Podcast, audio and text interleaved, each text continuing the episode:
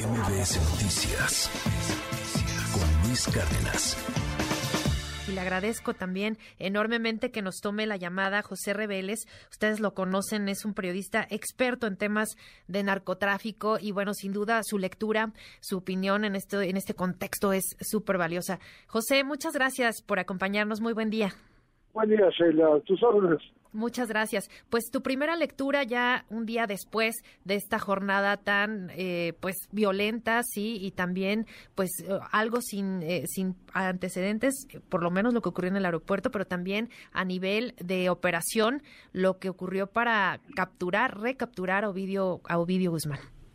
Me parece que fue una operación muy planeada durante meses y que se escogió el momento adecuado para hacerla de manera expedita, de manera eficaz, de manera eh, sin filtraciones.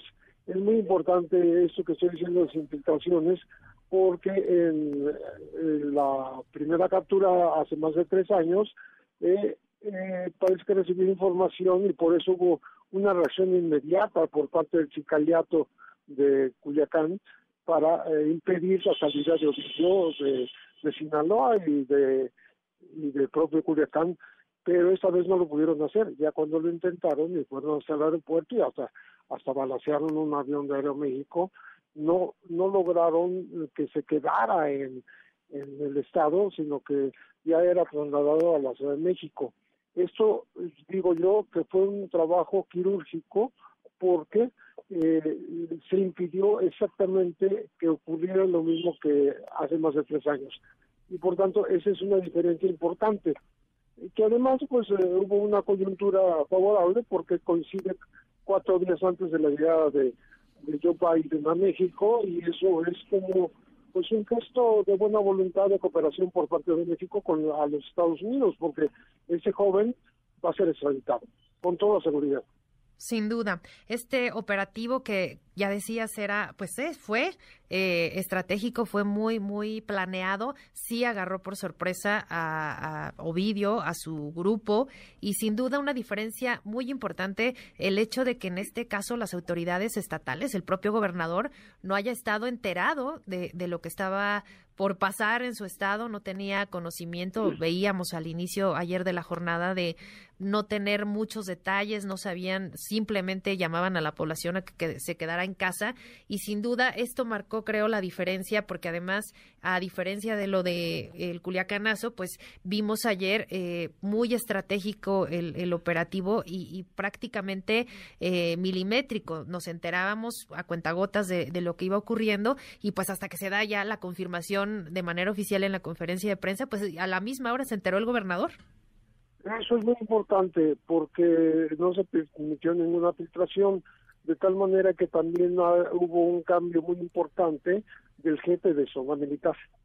Eh, acababa de entrar el nuevo eh, y, y el, eh, eso impidió que cualquier posibilidad de que algún oficial o alguna alguien de la estructura militar tuviera contacto con, los eh, chapitos y les avisara de que esto iba a ocurrir, como parece que ocurrió hace más de tres años. Entonces yo lo veo de, muy muy eficaz eh, y, exitoso, eh, más allá de que este, se, desgraciadamente se desató esta violencia, este caos en, en Culiacán y en otras ciudades, en Los Mochis, en Mahome, porque pues la reacción eh, normal de, los sicarios que se quedaron dormidos, los chapitos estaban dormidos, no se dieron cuenta de nada.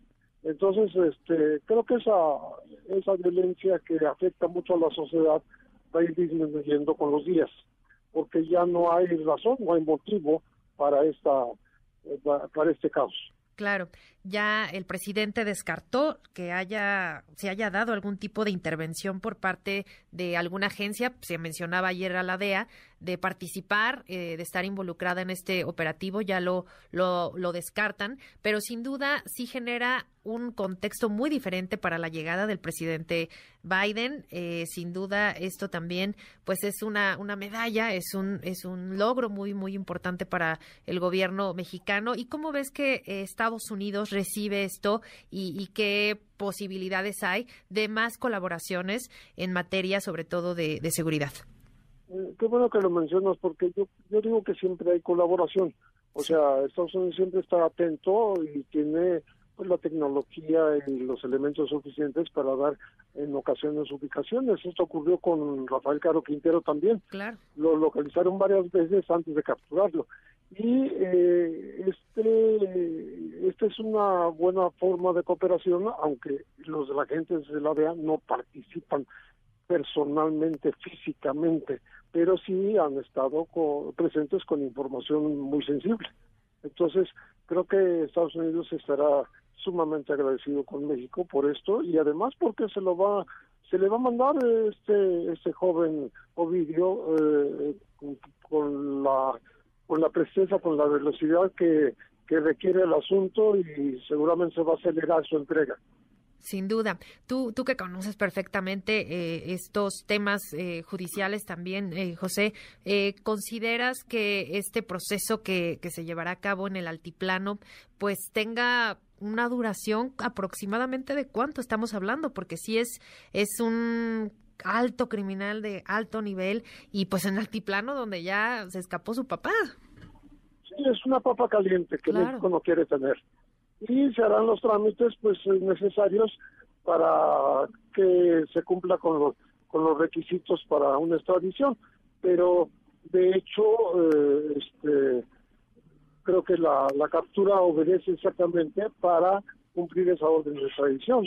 Y aunque se diga que primero hay que cumplir los trámites, yo lo que digo es que Ovidio no va a cumplir una condena primero en México y luego lo van a mandar a Estados Unidos. Eso no va a ocurrir.